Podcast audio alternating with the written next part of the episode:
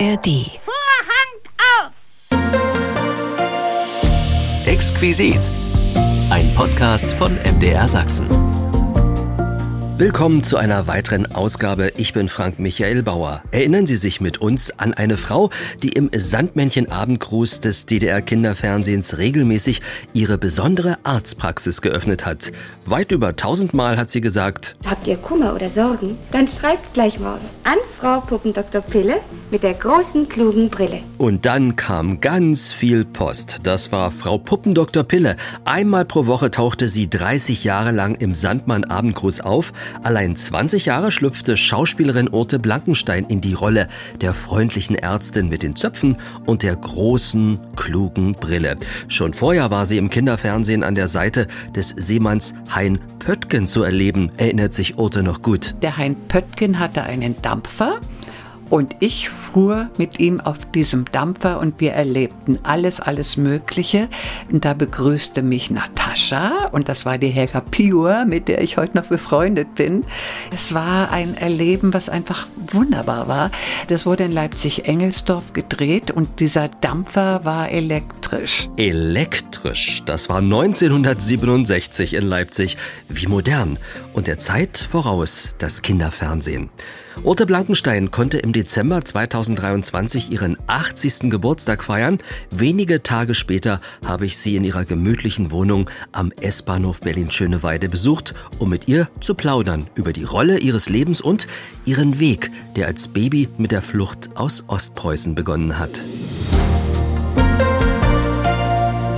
Hinter Puppendoktor Pille, hinter Frau Puppendoktor Pille steckt Schauspielerin Urte Blankenstein. Und da klingelt's ein bisschen. Das ist die Tür. Ah, das ist die Tür. Na, geh mal. Das hörte sich nach einem Päckchen an. Du hast noch Blumen gekriegt. Na, endlich. Denk. Endlich? Na, toll. Ich spreche kaum von deinem Geburtstag und schon kommen wieder Blumen. Das ist doch nicht so was. Hallo Puppendoktor Pille? Ach Gott, das ist eine Veranstalterin, die mir so eine liebe Mail geschickt hat. So, ich setz noch mal an hier. Ja, Frau Puppendoktor Pille ist bei mir. Dahinter steckt Urte Blankenstein.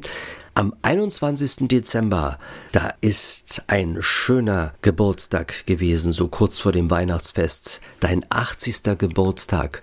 Wie hast du den gefeiert? es war der totale Wahnsinn. Ich wurde gefeiert. Ich habe das immer noch gar nicht richtig ganz, ganz, ganz äh, verarbeitet. Es war ein wunder, wunder, wunderbarer Tag. Es war so schön, dass ich gesagt habe, ich möchte noch mal 80 werden. Ja, viele, viele Freunde haben an dich gedacht Ja. und ähm, Kolleginnen und Kollegen aus der Fernsehzeit natürlich aus Berlin-Adlershof und ihr habt auch ein bisschen in Berlin-Adlershof gefeiert. So ist es. Wir waren im Fundus. Also erstmal habe ich wie in jedem Jahr mein Kinderprogramm gespielt im Schöneweide Center. Da trete ich immer an meinem Geburtstag auf. Es war diesmal das 20. Mal, dass ich im Schöneweide Center mein Kinderprogramm spiele. Aber danach war dann überraschenderweise ein Sektempfang und ganz viele Freunde und Kollegen waren da und Umarmungen. Ich bin so eine Umarmerin. Umarmungen, Geschenke, Blumen, Blumen, Blumen gab es und danach ging es weiter in den Fundus nach Adlershof und das war eine Wahnsinnsüberraschung. Ich kam in den Fundus und da war ein Puppendoktor Pille Studio aufgebaut. Ich setzte mich auf den Stuhl hinter den Schreibtisch und war Puppendoktor Pille. Ich war ja auch noch angezogen als Puppendoktor Pille, direkt von der Bühne runter, Sekt angestoßen und ab ins Studio dort. Ja, und dann, ich war fassungslos. Die Anna, die Chefin vom Studio, die hatte mir gesagt, sie hat sich alte Abendgrüße angeguckt um es doch genauso aufzubauen. Also es, es war umwerfend, es, es war ein einziger Glückstag, so, so viel Glücksgefühle, dass ich eben immer noch davon lebe. Frau Puppendoktor Pille trägt die große, kluge Brille. Im normalen Fall äh, trägst du nicht immer Brille, oder? Nein, die Brille, die ich als Frau Puppendoktor Pille getragen habe, war ohne Gläser. Und ich musste immer aufpassen, dass ich nicht da durch die Brille mal durchfasse. Nein, ich brauchte keine Brille. Ich brauche jetzt eine Lesebrille. Hm. Und du trägst gelockte, blonde Haare. Wir kennen dich alle mit schwarzen Haaren und Zöpfen. Warst du irgendwann mal dunkelhaarig oder ist das immer die Perücke gewesen, die du getragen hast? Es war immer die Perücke. Ich habe Naturlocken. Ich bin immer mit Locken durch die Gegend gelaufen. Und es war eine Perücke von Anfang an. Auch meine Vorgängerinnen trugen diese Perücke. Deswegen merkte man nie einen Übergang, wenn dann jemand anders äh, kam. Äh, es war die Puppendoktor Pille, diese Zopf. Perücke, der weiße Kittel, die Brille, wir sahen alle gleich hm. aus. Du hattest zwei Vorgängerinnen, ja. die waren drei beziehungsweise fünf Jahre im Amt und dann bist du gekommen mit diesem großen Zeitraum von 20 Jahren. Ja, es begann mit Helga Labuda. Es war 1959. Die wurde dann abgelöst von Angela Brunner. Und nach Angela Brunner war ich es. Genau. Dann. Und ja. ihr hattet alle immer die gleichen Accessoires sozusagen. Ganz genau, ganz genau. Die Deswegen schwarzen Haare mit den Zöpfen. die wenigsten den Übergang. Ja. 80. Geburtstag am 21. Hm. Dezember, so dicht vorm Weihnachtsfest Geburtstag zu haben, war das manchmal von Nachteil? Nur von Nachteil. Ich bekam auch das Geschenk als Kind. Das ist für Geburtstag und Weihnachten zusammen. Deswegen ist es ein größeres Geschenk. Ich bin sicher, im Sommer hätte ich das gleiche Geschenk bekommen als einzelnes. Ja, und der Nachteil war aber auch, damals begannen die Ferien am 21. Ich konnte schon als Kind nicht richtig feiern, weil meine Schulkameraden waren weg. Später dann war es so, dass ich selber immer auf Tournee war. Ich war nie zu Hause, habe also auch nie gefeiert. Ich habe mit meinen Kollegen im Hotel am Abend angestoßen und das war's dann. Das war mein Geburtstag. Ich feiere wirklich erst, als ich 60 wurde. Da bin ich zum ersten Mal im Center Schöneweide vormittags aufgetreten und konnte am Abend mit Freunden hier feiern. Und das behalte ich bei. Das habe ich beibehalten und das wird weiter so gehen. Das ist dann auch schon eine schöne Tradition. Ja, eine sehr schöne.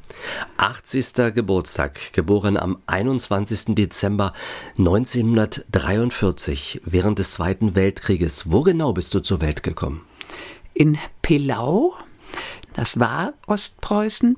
Jetzt ist es eine russische Enklave. Königsberg und Pilau sind russisch. Rundum ist Polen. Mhm. Wann warst du das letzte Mal dort? Als Baby. Du bist dort nie wieder hingekommen? Nein, weil es ist eine Garnisonsstadt und um nach Pillau zu kommen, brauchte man eine Bescheinigung, eine Einladung. Ich hörte allerdings, wenn ich meinen Ausweis vorzeige und da steht Geburtsort Pillau drauf, könnte ich auch hinfahren. Aber ich war nie, nie dort. Du warst nie mehr dort. Du bist dort zur Welt gekommen und dann dauert es ja auch gar nicht mehr so lange. Da ist das sogenannte tausendjährige Reich zerbröckelt und die Familien sind geflohen. Ihr seid Flüchtlinge gewesen. Wie, wie lief das damals ab? Was sind die Erinnerungen, die du ja selber nicht haben kannst? Was ist dir übermittelt worden von deiner Mutter und von deiner älteren Schwester? Also die Mutti hat erzählt, wir sind über die Ostsee äh, auf einem Schiff gefahren bis Stettin. Mutti sagte übrigens, dass die Gustlo, das größte Schiffsunglück aller Zeiten, ein paar Tage nach uns gefahren und gesunken ist. Da habe ich mich dann schon mit beschäftigt. Und ab Stettin fuhr ein Zug bis Bad Kleinen, aber wir hatten Verwandte in Wismar und meine Mutti wollte mit uns nach Wismar. Und ab Bad Kleinen ist Mutti wirklich mit dem Kinderwagen, in dem ich lag, meine Schwester auf dem Kinderwagen, ist die Mutti gelaufen. Und immer wenn Tiefflieger kamen, ist sie mit uns in einen der Gräben, hat eine Decke über uns geworfen.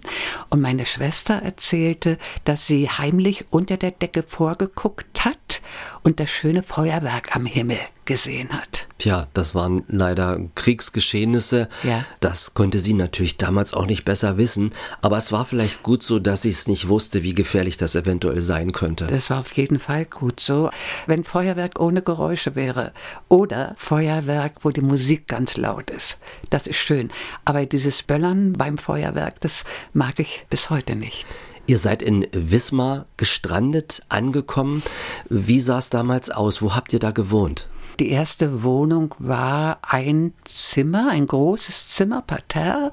Die Toilette war draußen auf dem Flur und Mutti holte Wasser zum Waschen in einer Schüssel von der Toilette.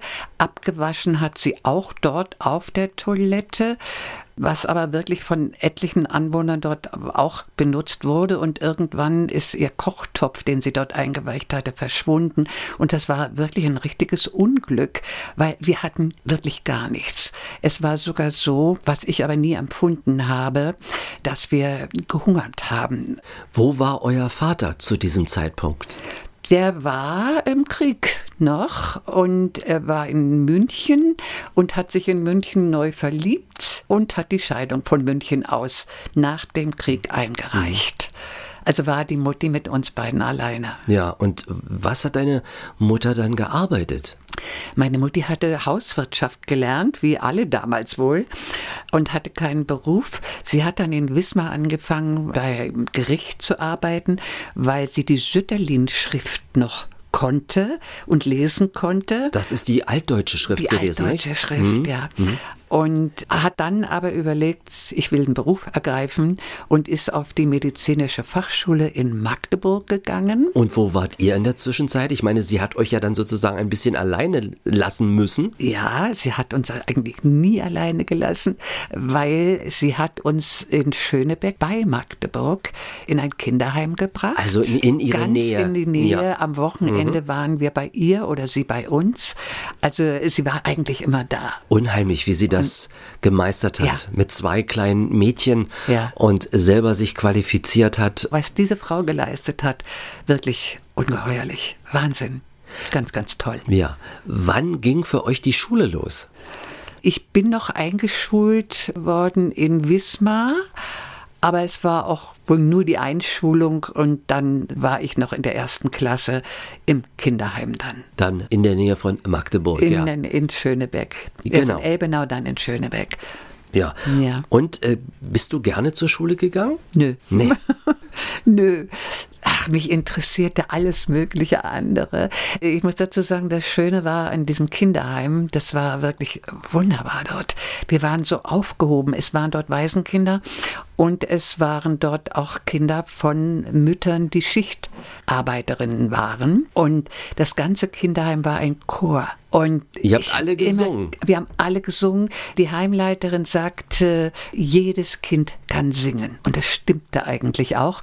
Nur ein Kind war dabei, die konnte nicht singen, die brummte immer. Und dieses Kind hieß Helga Lerche. Ja, das war wirklich so. Aber Helga durfte äh, natürlich mitsingen, weil wir sind zu Ausscheiden gefahren. Wir haben viele Auftritte gehabt als Chor und natürlich war Helga auch dabei. Und Helga stand dann hinten und musste also lautlos den Mund bewegen. Das frühere Vollplayback, ne? War die Kindheit von dir und deiner Schwester, war sie glücklich? Ja, auf jeden Fall. Also das hat die Mutti geschafft. Wir haben nie zu spüren bekommen, dass wir vielleicht weniger hatten als andere. Die Mutti hat das geschafft. Wir haben uns nie arm gefühlt, sondern ich hatte wirklich eine glückliche Kindheit. Ich durfte machen, was ich wollte jetzt mit meinen Ambitionen, die ich hatte. Ich war Sprecherkind. Ich war im Laienspielkreis. Ich war auch im christlichen Jugendkreis, weil wir dort spielten, Krippenspiele machten. Ich durfte es. Die Mutti hat es unterstützt. Sie hat nur geschimpft. Wir haben dann manchmal nachts noch Kulissen gebaut und am nächsten Tag ging es in die Schule. Da hat sie gesagt, das hältst du nicht durch, lass das.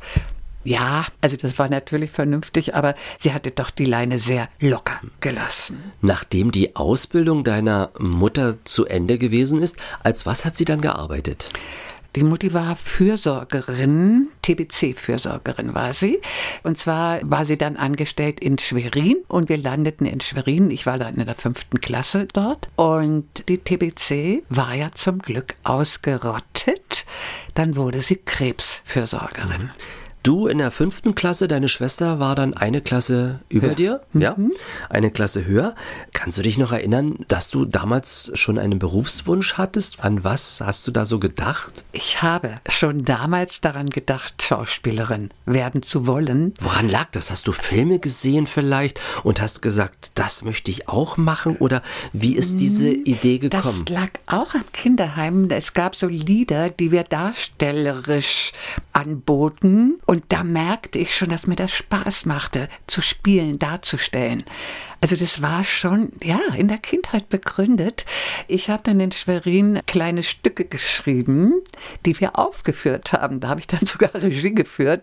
Äh, Ich habe da was wiedergefunden. Ich finde es grauenhaft, was ich geschrieben habe. Aber meine Schulfreundinnen von damals, die sagen, nein, das war schön. Und ja, es war mir peinlich zu sagen, ich will Schauspielerin werden. Das ist so, äh, guck mal die. Ich habe dann immer gesagt, ich will Dramaturgin werden. Und das haben sie mir auch geglaubt. und da Obwohl- habe ich so gedacht, wenn ich Dramaturgin werde und im Theater arbeite, dann wird irgendjemand zu mir sagen, ich glaube, du kannst da auch spielen. Mich wird jemand entdecken. Man muss halt nur dran glauben, nicht? Ja, richtig. Und dann, eines schönen Tages, ist die Schulzeit natürlich zu Ende.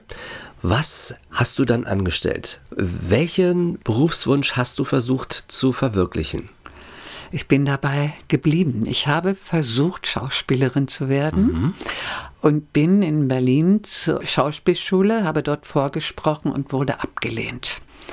Das war schlimm. Da bricht erstmal eine Welt zusammen, ne? Ja, ja. Und dann hat mich aber die Sekretärin von der Schauspielschule Busch angesprochen und hat gesagt, wissen Sie was, das Fernsehen, das macht eine Ausbildung. Melden Sie sich doch mal da. Und dann habe ich mich da gemeldet und da wurde ich genommen. Ich bin also eine gelernte Fernsehschauspielerin. Das war einmalig damals. Und das war auch ein drei Jahre Studium. Und, äh, aber irgendwie musste ich ja Geld verdienen. Und dann habe ich mich gemeldet. Es war eine Ausbildung als Sekretärin, Stenotypistin. Ich habe dann Schreibmaschine gelernt, habe Steno gelernt und habe gearbeitet als Stenotypistin beim Senat Bauwirtschaft. Senat? Nee, Senat heißt es ja im Westen. Bei der Stadtverwaltung oder beim Magistrat. Magistrat. Man in Ostberlin ich gesagt, habe ja. in der Klosterstraße beim Magistrat gearbeitet. Ja. Und Ja. nebenher Schauspiel studiert beim DDR-Fernsehen. Richtig. Da war der Tag aber auch ganz schön ausgefüllt. Ja, war er. Und äh, welches waren so deine ersten Rollen, in die du dann schlüpfen konntest? Ich hatte das große Glück, ich war in Frankfurt oder beim Kleist-Theater. Ich hatte mich da beworben und wurde genommen. Und, die haben auch die Ausbildung vom DDR-Fernsehen anerkannt. Ja. Das war auch ein Vorsprechen und dann, ja, da habe ich so eine, so eine schöne Anekdote. Gerd Blauschek kam von der Busch und ich kam eben vom Fernsehen und äh, wir waren beides Eleven am Theater neu und beides waren wir Lachwurze. Das ist schlimm, dass man bei jeder Gelegenheit äh, das Lachen bekämpfen muss. Es gab damals aus dem Westen einen Eyeliner, den man abziehen konnte. Das war so eine gummiartige Flüssigkeit. Das war prima. Ich musste mich abends nicht abschminken, sondern ich fasste nur an einem Ende an und zog den ab und der schöne, dicke, damals so beliebte Eyeliner-Strich, der schwarze, der war weg. Ich habe mit Gerd auf der Suche nach Freude von Rossow gespielt. Er war mein Verlobter. Ich komme auf die Bühne, falle ihm um den Hals und sage, Vater ist im Gefängnis. Und er tröstet mich und sagt, ja, ich habe das schon gehört und ich löse mich von ihm und sehe, dass er diesen Eyeliner quer über seiner Nase hat. Kannst du dir vorstellen, es war aus, es war aus. Mich packte ein solcher Lachanfall. Ich warf mich wieder in seine Arme und bebte und das Publikum hat wirklich gedacht, ich weine. Ja. So Ja. elegant Und- hast du dieses Problem ja, gelöst. Ich konnte allerdings, ich hatte noch Text. den konnte ich nicht mehr sprechen. Gerd hat das dann irgendwie elegant zu Ende gebracht und wir gingen ab und hinter der Bühne in der Gasse standen die Kollegen, was war denn los, was war denn los? Und, und ich nur immer, Gerd, der hat, Gerd, der hat. Ich konnte nicht. Also es hat lange gedauert, bis ich mich beruhigt hatte. Und wie bekämpft man Lachen? Das ist doch fast nicht möglich. Es tut weh. Das Ja. tut wirklich richtig weh. Ja. Das, das, man man äh, hält alle Organe fest, man, man traut nicht zu atmen.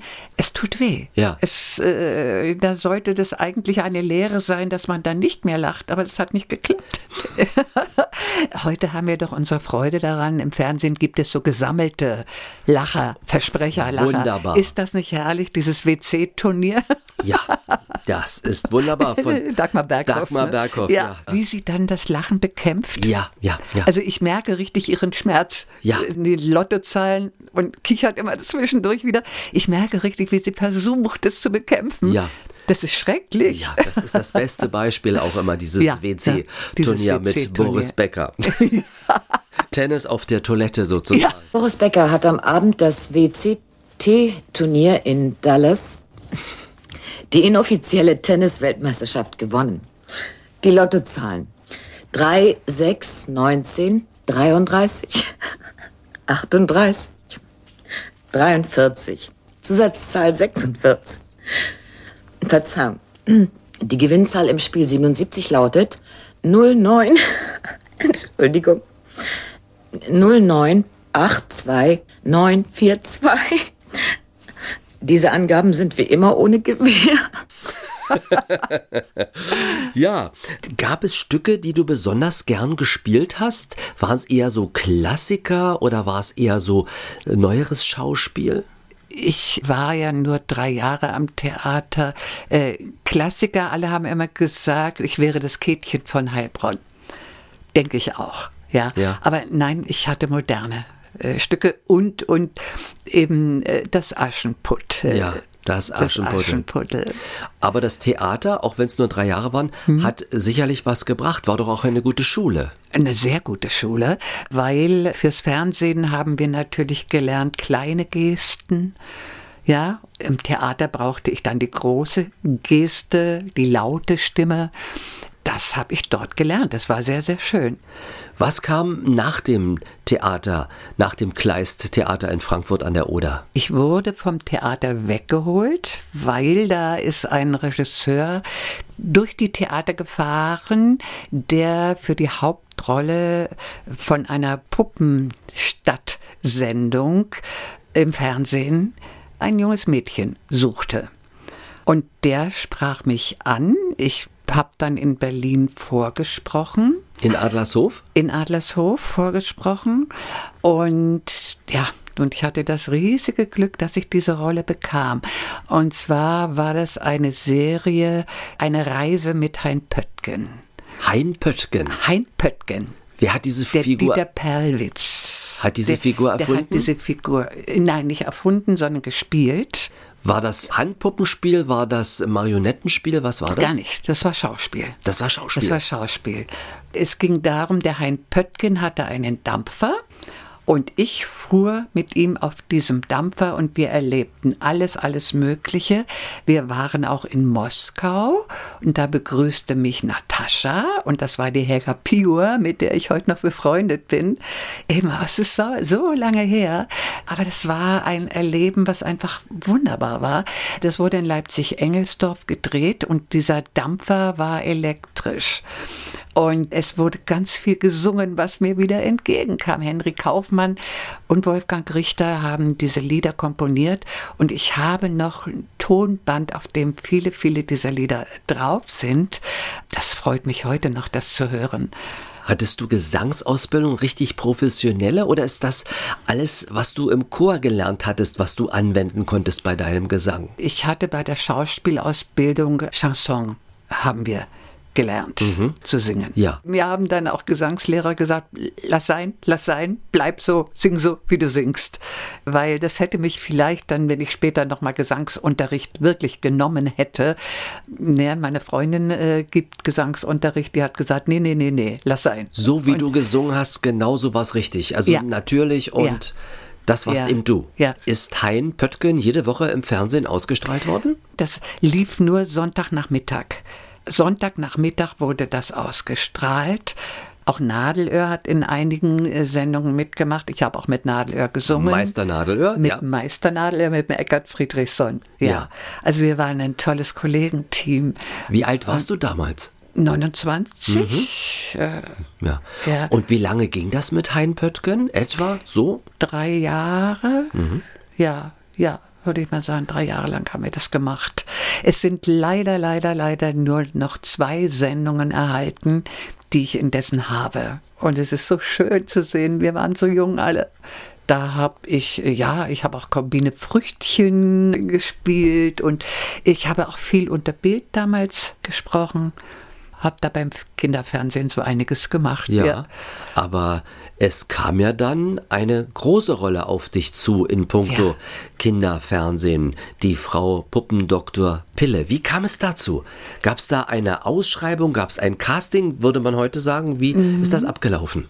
Mich sprach der Regisseur an, der Günther Puppe, der dieses Hein Pöttgen machte und hat gesagt, du, die suchen eine neue Puppendoktor Pille. Der hieß auch Puppe, ja? Der hieß Puppe, Der ja, hieß Günther Puppe. Puppe. Ja, ein toller Regisseur.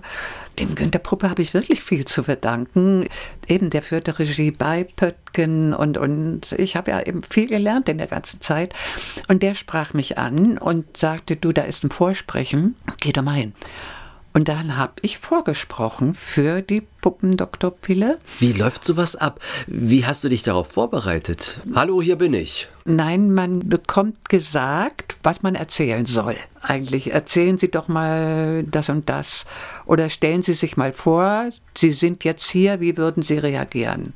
Ja, es ist auch lange her, dass ich zum letzten Mal vorgesprochen habe. Weißt du noch, wie viele Bewerberinnen es damals ja, gab? Es, es waren sehr, sehr viele, alles junge Schauspielerinnen. So 150 waren das bestimmt. Mhm. Na, Wolltest du die Rolle unbedingt haben oder war das einfach nur, ich es probier's war, mal? es war für mich eine Rolle wie jede andere auch, die ich auch gerade spielte.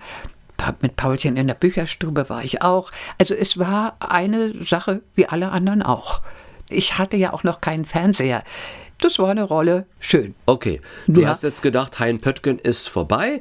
Richtig. Jetzt orientiere ich mich weiter. Eine Pionierleiterin habe ich gespielt und Ja. alles Mögliche habe ich äh, im Kinderfernsehen gespielt. Und so ging das und immer das war weiter? Für mich, Ja. ach, noch Jetzt probierst anderes. du mal was anderes Jetzt, äh, noch. Dass es die Rolle deines Lebens äh, werden würde, das konntest du ja damals noch nicht Gar ahnen. nicht. Also es war eine Rolle wie viele andere auch für mich. Ich habe später gehört, dass Helga Labutta nach drei Jahren aufgehört hat, weil sie wollte sich nicht festlegen. Zum Glück, Helga Labutta hat großartige Rollen gespielt. Mhm. Ja, aber das, das wusste ich alles gar nicht und ich machte es eben einfach.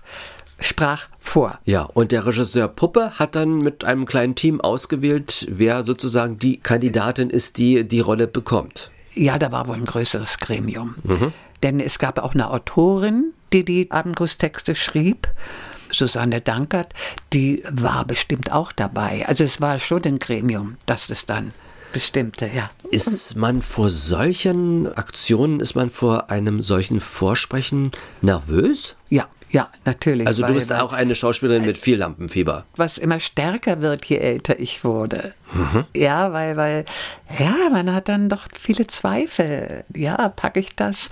Und andererseits, Du bist jetzt ohne 80. Lampenfieber geht gar nee, geht nicht. gar nicht. Du bist jetzt 80, aber kannst trotzdem sagen, ich habe den richtigen Beruf gewählt, oder? Ja, ja, weil also äh, dieser Beruf, der hat mich so glücklich gemacht. Auf jeden Fall. Und das Kribbeln ist ja auch was Schönes, nicht? Und dann der Applaus, Wunderbar. beziehungsweise beim Fernsehen eher die viele Post, die man dann bekommt. Ja, die natürlich nicht normal ist, aber ich habe ja aufgerufen, mir zu schreiben.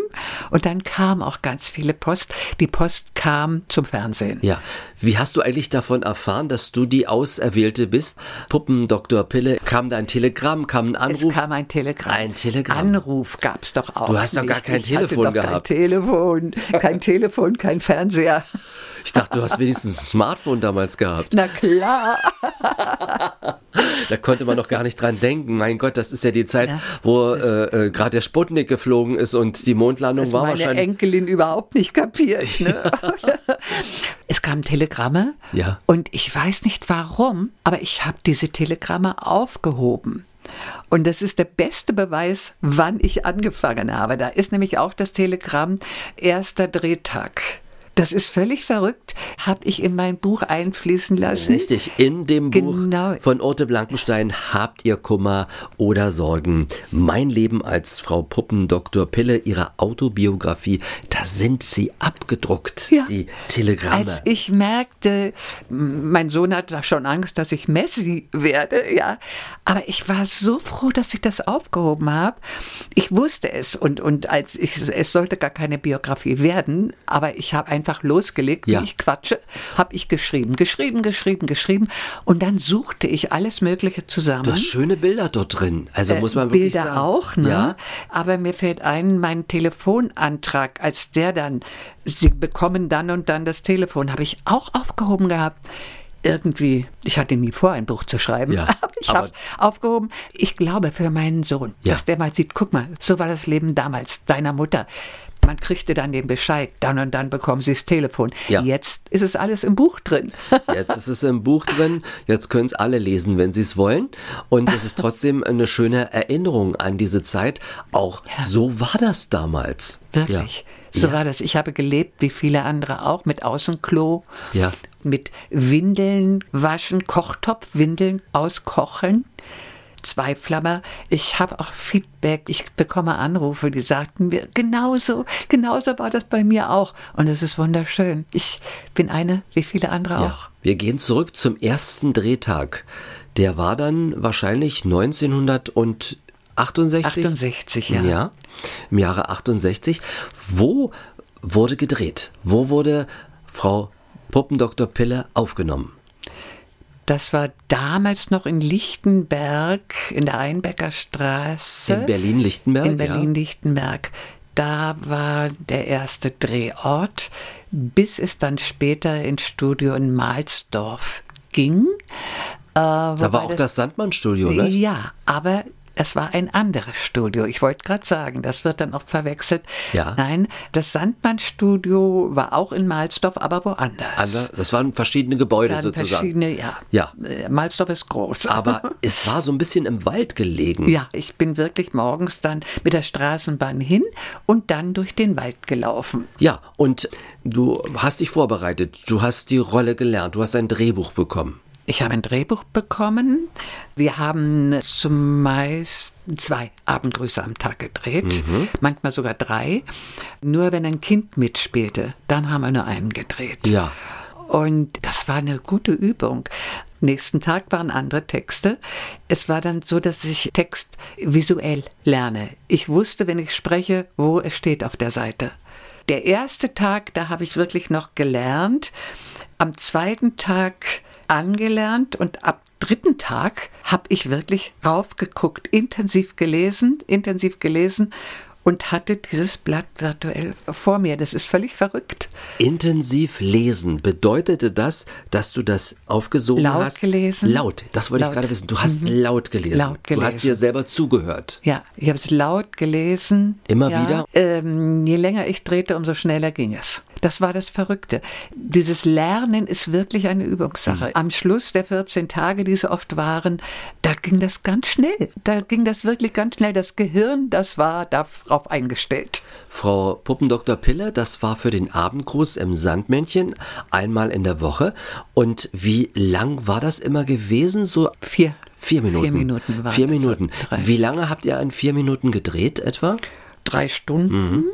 Musste ja auch alles eingestellt werden, richtig ausgeleuchtet werden, probiert werden und so weiter. Und habt ihr viel gelacht? Ja. Wenn man mit mir arbeitet, dann muss man einfach viel lachen. Ja, ich hatte ja, es waren ja Puppenspieler dabei. Diese Puppenspieler lagen mir zu Füßen. Ja. Schön, ne? Ja. Die lagen unter dem Schreibtisch. Und da war wirklich der Hans Schröder, der Pitti-Vater und auch die Friedel Kurze, die, die lagen wirklich mir zu Füßen unter dem Schreibtisch und manchmal drei. Manchmal waren drei Leute da. Der Heinz, der hatte dann auch den Schalk im Nacken. Der hat mir dann, ich hatte Schuhe mit Schnürsenkeln an, hat die Schnürsenkel zusammengebunden und der wusste, ich muss aufstehen und zum Fenster gehen. So eine. Solche Sachen hat er gemacht. Hat er gemacht. Ich habe dann keine äh, Schnürsäckelschuhe angezogen. Ja, dann hat er mir einfach den Schuh ausgezogen. Ich hatte dann Schläppchen an, die hat er mir ausgezogen. Na gut, dass ich dann auf Strümpfen hinging, das sah eh keiner, weil so weit runter war die Kamera ja nicht. Ne? Ja. Die, also so äh, sind kleine. Scherze noch gemacht kleinen worden. Scherzchen hatte Ja. er drauf, ja. Und äh, er ärgerte sich, dass ich das einfach überspielte. ja, also nur wenn man dann einen Versprecher hatte, über den man nicht wegkam, da war dann auch das Gelächter groß. Hm, Das kennst du ja. Also ein Wort, über das man nicht hinwegkommt, da mussten wir dann wirklich mal eine Pause machen, weil kaum kam das Wort wieder aus, großes Gelächter. Wieder neue Klappe, es ging wieder von ja, neuem los. ja, ja, ja, ja. Es ist ja noch nicht auf Magnetband aufgezeichnet worden, das ist ja richtig als Film gedreht worden, nicht? Ja. Hat das nicht sogar die äh, DEFA gemacht? Ja, eine die DEFA. DEFA hat das gemacht im Auftrag des Fernsehens. Wer hat eigentlich die Texte für Frau Puppendoktor Pille geschrieben? Wer war die Autorin? Gab es mehrere oder gab es eine Stammautorin, einen Stammautor? Das war die Susanne Dankert. Das war die Stammautorin für die Frau Puppendoktor Pille. Konntest du dich auch einbringen? Ja, Ja. das war das Schöne dann. Anfangs habe ich es ja gar nicht gewagt. Die Redaktion hat nochmal drüber geguckt und von der Redaktion bekam ich dann das Manuskript.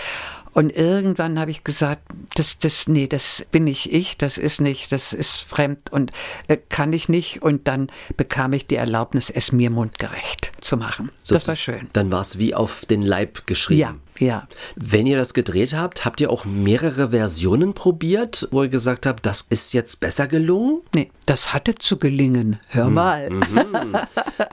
Wie viele Brillen hast du verschlissen? Eine einzige, die jetzt im Museum in Königs Wusterhausen ist. Es war eine aus Blech ausgeschnittene. Aus Da Blech? hätten gar keine Gläser reingepasst. Es war dünnes Blech. Damit sie besser hält oder womit? Ja, ich weiß es nicht. Ich habe die ja übernommen von den beiden anderen. Ja. Vielleicht, dass sie nicht so schwer ist und nicht irgendwann stört. Also ein Metallgestell war es das war gewesen. Ja? ja, aber so platt. Das Fernsehen ist zweidimensional, das sieht man nicht. Mhm. Und weil im Fernsehen helles Licht auch beim Filmen von der DEFA Mhm. benutzt wird, war der Kittel, den du getragen hast, der war nicht weiß. Der war nicht weiß, da hätte alles nach dem Kittel ausgerichtet werden müssen, das ganze Licht. Nein, der war leicht gelb. Gelb, damit er nicht ganz so stark reflektiert. Ja. Mhm. Richtig. Anfangs wurde ja in Schwarz-Weiß gedreht und irgendwann ging das dann auch in Farbe über. Viele haben zu Mhm. mir gesagt, aber sie gab es ja immer nur in Schwarz-Weiß. Ja. Aber die Leute hatten alle nur Schwarz-Weiß-Fernseher. Ja. Das finde ich so schön, diese Erkenntnis. Ja. Weil ich sagte, nein, nein, ich habe in Farbe gedreht. Bis ich drauf kam, aber Farbfernseher gab es doch gar nicht. Habt ihr es euch dann, bevor es auf den Sender ging, nochmal angeschaut? Hast du Also es ich vorher schon gesagt? gar nicht. Du nicht, nein. Nein, die Redaktion sicherlich. Wie viel Post gab es eigentlich nach einer Sendung? Sehr viel Post, die ja an den Sender ging. Ja, und gab es dann auch genügend Leute, die darauf geantwortet haben?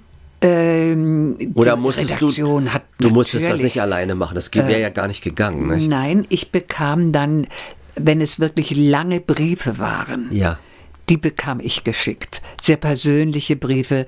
Die Eltern haben ja geschrieben, ne? Meine Tochter äh, das und das und, und will keine Brille tragen, aber seitdem sie die Puppendoktor Pille kennt, jetzt trägt sie auch eine Brille und danke dafür und so. Ja, äh, solche Post bekam ich und habe die persönlich auch beantwortet dann.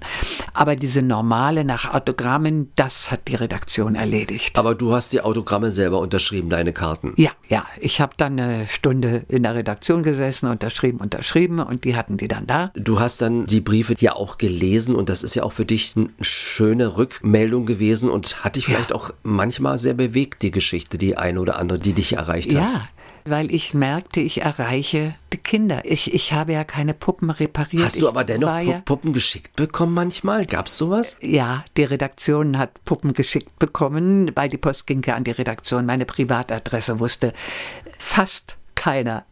Die Post wusste es indessen und ich bekam manchmal wirklich an, Frau Puppendoktor Pille war im Briefkasten. Ja. ja, damals hatten wir halt noch Postangestellte, die wir kannten, Briefträger, die Ja, wir kannten. ja, ja, ne? ja. Und die wussten, dass ich's bin und die steckten das dann hier rein.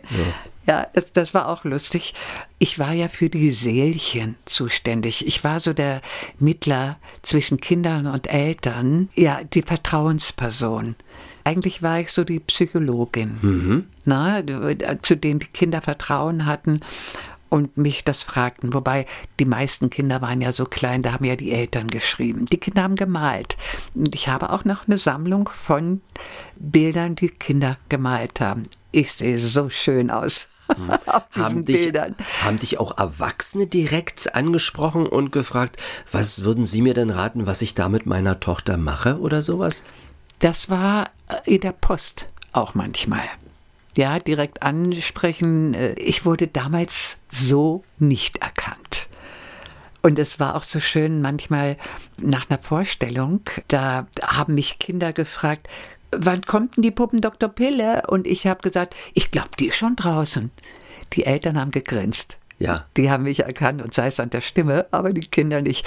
Oder aber wir sind dann äh, in eine Gaststätte essen gegangen auf dem Dorf und dann kam immer wieder irgendjemand zu uns an den Tisch und hat gesagt, wir haben gewettet. Sind Sie oder sind Sie es nicht? Manchmal war es so, wenn einer auf uns zukam, habe ich schon hochgeguckt und gesagt, ich bin's. Weil die Frage immer die gleiche war. Ja.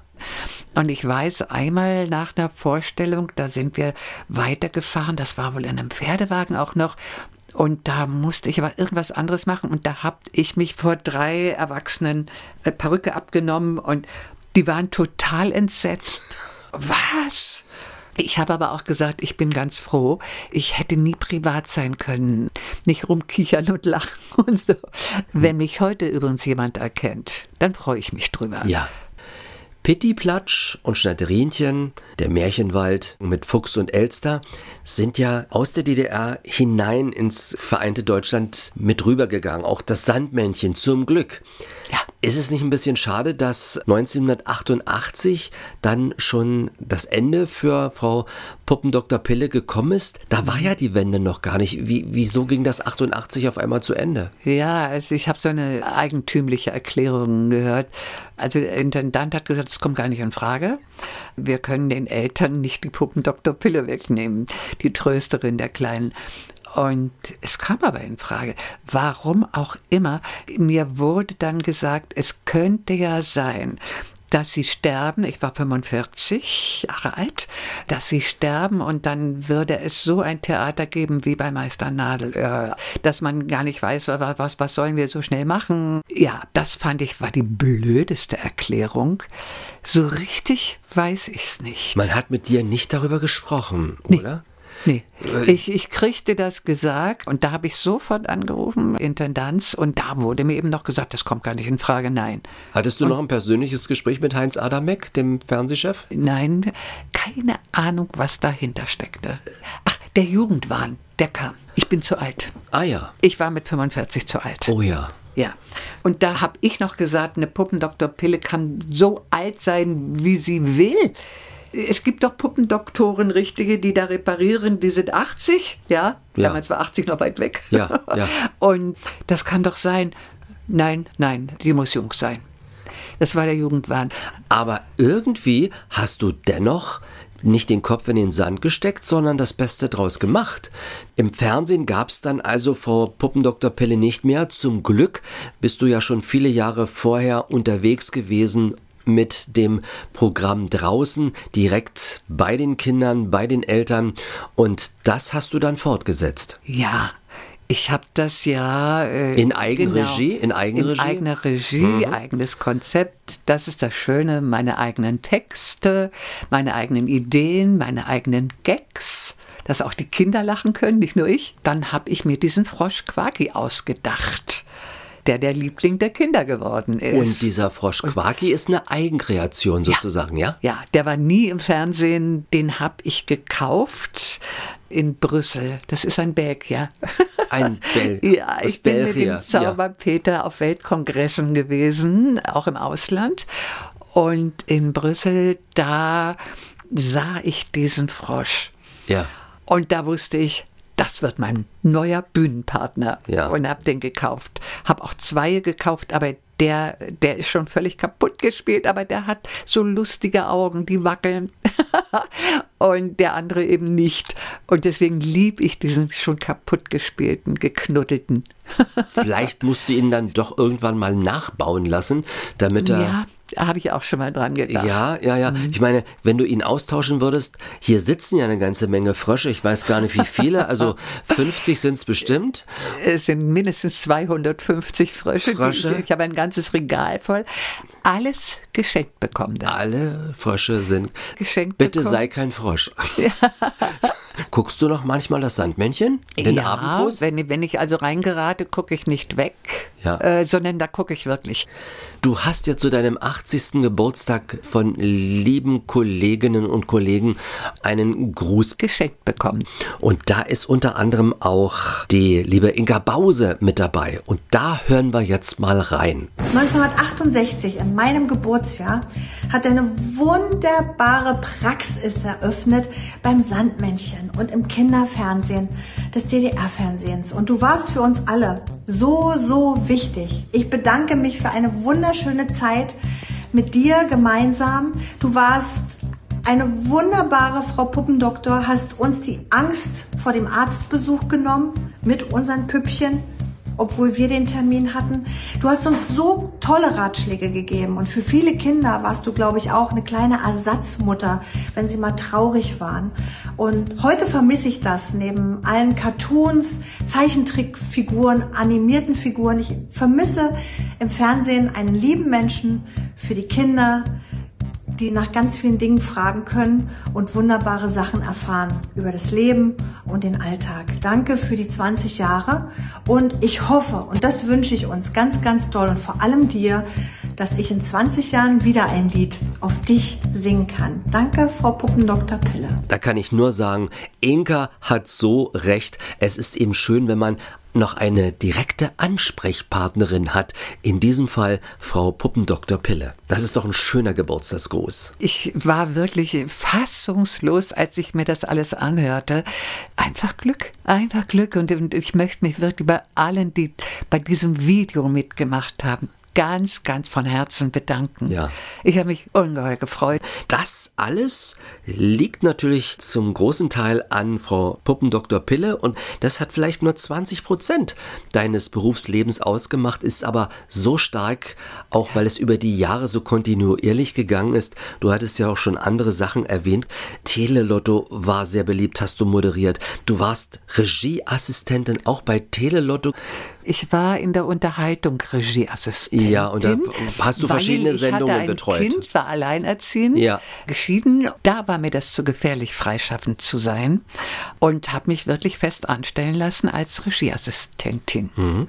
Außenseiter Spitzenreiter, das hast du ja auch mitbetreut. Ja, das habe ich sogar mit erfunden. Da ah, haben wir ja? Spinnstunden gemacht mit Hans Wolfram.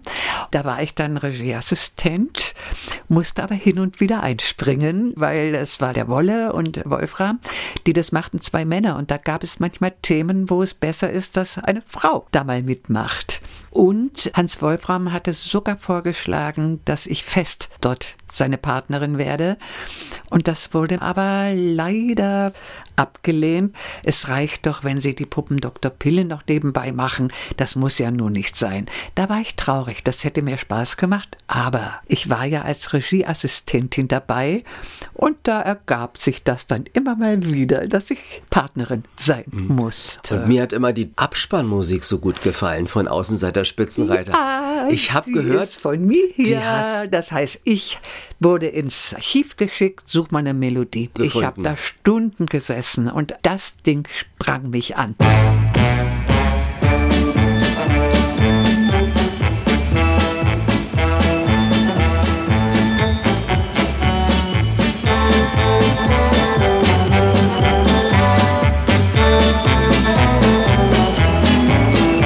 Mit dieser Melodie bin ich zum Hans und habe gesagt, Hans, das ist es. Und er hat reingehört, ja, das ist es. Und äh, ich muss habe ich. ganze Bänder mit Tele-BZ drauf. Hast du die als Redakteurin betreut oder moderiert? Regieassistent und mitgespielt. Ja. Ich war immer die Tochter, die Töchter.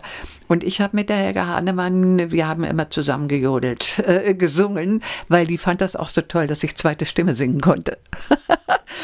Unvergessen, die Und, Henne. und ich habe bei Musikaufnahmen in der Naleba-Straße auch mitgesungen. Es gibt ja eine Platte, eine Schallplatte, Tele-BZ. Aus den 60er Jahren wahrscheinlich, ne? TeleBZ? Das war die Zeit des Kalten Krieges, das war Kabarett. Okay. Ja, Ja. Ende der 60er. Ende der 60er Jahre. Du warst, in, in, wenn man es genau nimmt, sehr weit aufgestellt. Also einerseits Kinderprogramm, andererseits politisches Kabarett.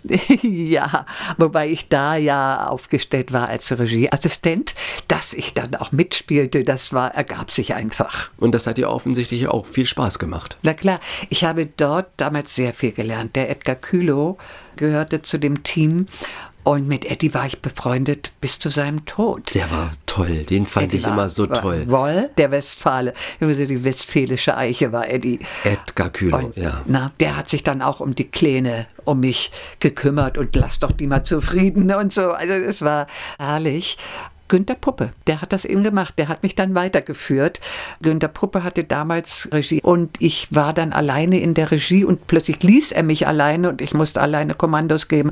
Kann ich nicht, musste aber. Er ist rausgegangen. Und plötzlich warst du die Regisseurin. Ja, plötzlich. Und es ging ja. Es ging ja, ne, wenn man muss. Ja. Hättest du es dir auch vorstellen können, generell auch Regie zu machen? Deine Schwester Elke war ja Regisseurin. Äh, Das ist ein Beruf, den man studieren sollte und nicht einfach machen. Elke hat Musik studiert, sie hat Opernregie studiert. Die war an der Eisler und hat neun Jahre studiert. Und du bei Ernst Busch abgelehnt und bist dann Fernseh, Fernsehstudio. Fernsehstudium. Fernsehstudium im Fernsehstudio. Fernseh- Richtig, richtig. Ja, Ja.